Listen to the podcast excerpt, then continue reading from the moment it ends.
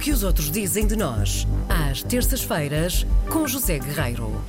Ele já está sentadíssimo no nosso estúdio, prontíssimo a botar faladura ao microfone. Está aí José Guerreiro. Olá, bom dia. Olá, bom dia. Bom dia, José a todos. Guerreiro. Tenho que dizer que no outro dia visitei José Guerreiro no seu gabinete com as suas altas colunas em mármore e caríssimas Ah, sim. tapeçarias penduradas na parede e ele estava a pesquisar Classe. histórias para Estamos esta a trabalhar rubrica agora na casa de banho. na casa de banho. Pois Sim, Assim quase parece, não é? E estava a ler, eh, por exemplo, o jornal de maior tiragem do Uzbequistão enquanto ouvia a rádio pública da Papua Nova Guiné, em busca do Que que dizem classe. de Portugal e dos portugueses.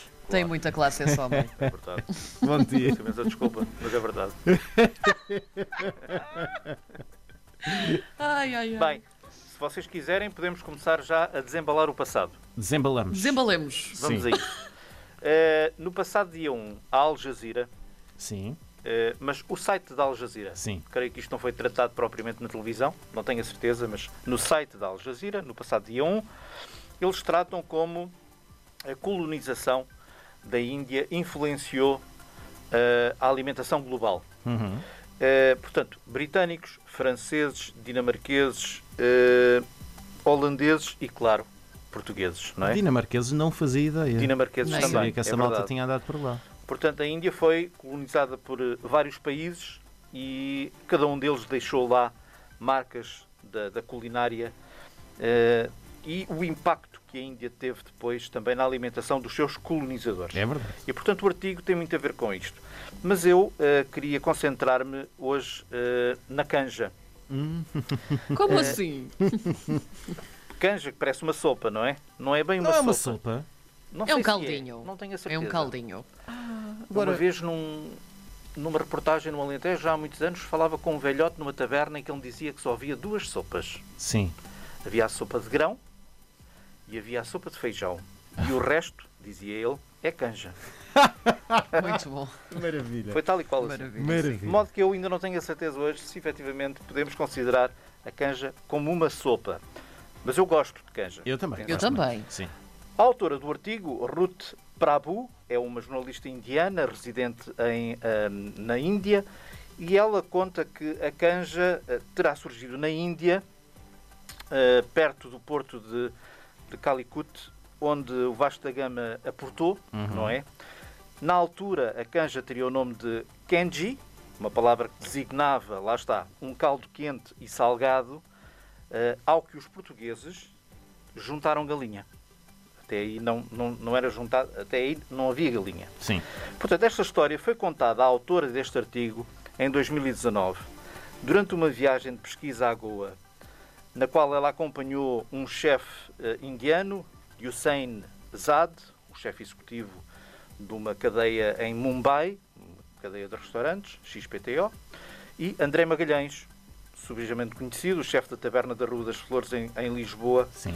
jornalista, para além de jornalista, é também investigador gastronómico. E, portanto, os dois Olha, isto chefes... é uma profissão maravilhosa. Investigador Gostavas, gastronómico. não gostavas? Verdade. Os dois chefes, conta, conta ela, foram à procura de influências transculturais eh, da comida portuguesa e goesa, porque queriam formar um menu que tivesse muito a ver com isso, não é?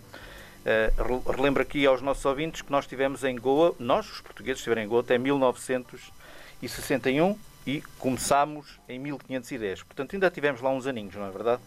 E, portanto, explica André Magalhães que a canja de galinha é a base da sopa portuguesa de frango e arroz, e é o prato que incorpora melhor a influência indiana na nossa comida.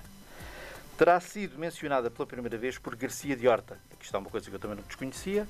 O médico, não é? Médico judeu, safardita, português, ele que esteve na Índia durante alguns anos e que hoje, como todos sabem, dá nome a um hospital. Garcia de Horta que descreve como a sua empregada da altura, uma, uma- uma senhora chamada Antónia, uma índia, Antónia, lhe salvou a vida alimentando com canje, um caldo feito de arroz fervido com pimenta, cominho e ervas, quando ele estava gravemente, gravemente doi- eh, doente. Portanto, a canja tinha também este pendor medicinal, não é verdade? Sim, ainda hoje. Ainda hoje, ainda hoje. Ah, e portanto, mas eu queria aqui dizer uma coisa aos ouvintes: é que hum, há várias versões sobre o nascimento da canja e a maioria das versões aponta ah, a canja terá nascido na China. Eh, Pronto, ah, portanto é preciso também hum, fazer aqui esta referência. onde é chamada de congi, eh, e ainda hoje o congi é consumido em quase todos os países asiáticos e é muito provável que a canja tenha sido trazida para Portugal justamente pelos portugueses. Seja como for, vale a pena ler este artigo da Al Jazeera. O site vai ficar disponível no podcast do, do programa, eh, porque também se fala aqui da chamuça. Quem sabe Ah. o que é? A famosa. Os chamuça. desejos que eu ando, ando- ando com desejos O de rapaz- chamuças há meses. Há O rapaz meses Ah, anda com de fome. chamuças. É Está verdade. com fome a esta hora Eu e tu preciso falas de de chamuças e canja, Ai, pelo amor de Deus. Verdades. Uma, uma boa chamuça é, é qualquer coisa do outro Ai, que mundo. maravilha. Ah, Picancinha. e ainda se fala também do arroz doce, o nosso arroz doce. Oh. T- Quer os goeses, quer os portugueses são com- comunidades consumidoras de arroz, não é?